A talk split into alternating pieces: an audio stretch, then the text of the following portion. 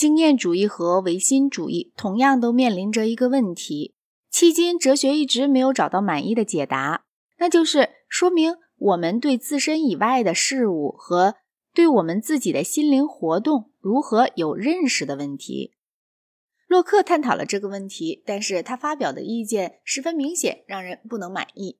在有一处，据他讲，因为心灵在其一切思维与推理方面，除只有自己默醒或能默醒的各个观念而外，别无直接对象。所以很明白，我们的认识只和这些观念有关。又说，认识即关于二观念相符或不符的知觉。由这点似乎可以直接推断，关于其他人的存在或物质界的存在，我们无法知道。因为这两样即使存在，也不仅仅是我的心灵中的观念。这么一来，就认识而论，我们每个人必定被关闭在自身范围以内，与外界割断一切接触。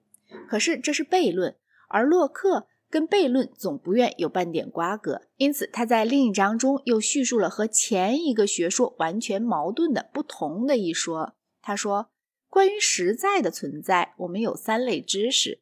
我们对自身存在的知识是直觉知识，我们对神存在的知识是论证知识，我们对呈现于感官的事物的知识是感觉知识。在以下一章中，他多少察觉到这种自相矛盾。他提出，有某人也许说，假若认识在于观念之间的相符，那么热狂者。和理智清醒的人就处在同一个等位上了。他答道，在观念与事物相符方面并不如此。他于是转而议论一切单纯观念必定与事物相符，因为我们已经说明了，心灵绝不能给自己做出任何单纯观念。这种观念全是事物按照自然方式作用于心灵上的产物。谈到关于实体的复合观念，我们关于实体的一切复合观念，必定是由已发现共存于自然界中的那种单纯观念所组成的。我们除了一凭直觉，二凭理性考察两个观念相符或不相符，三凭感觉作用感知个别事物的存在之外，不能有任何知识。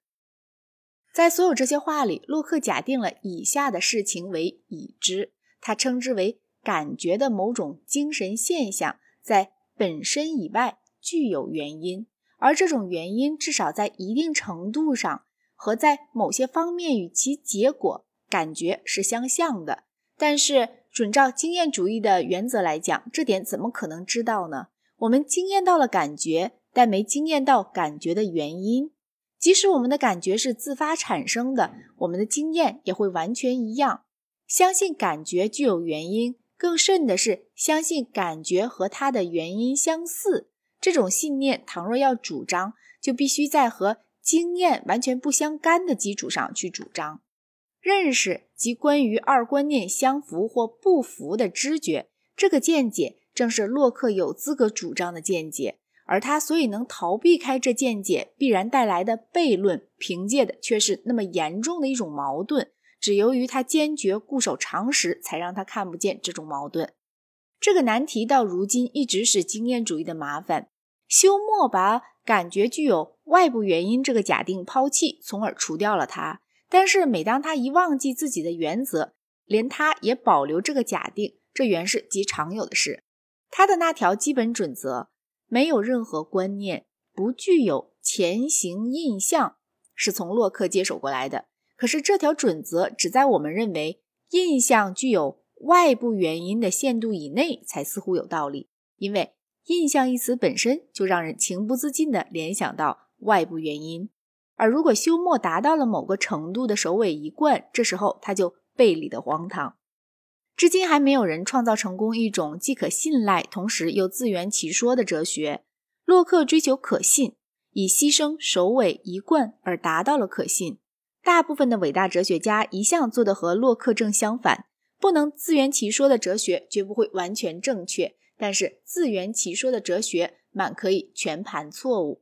最富有结果的各派哲学向来包含着显眼的自相矛盾，但是正为了这个缘故，才部分正确。我们没有任何理由设想一个自圆其说的体系就比像洛克的那种显然有些错误的体系含有较多的真理。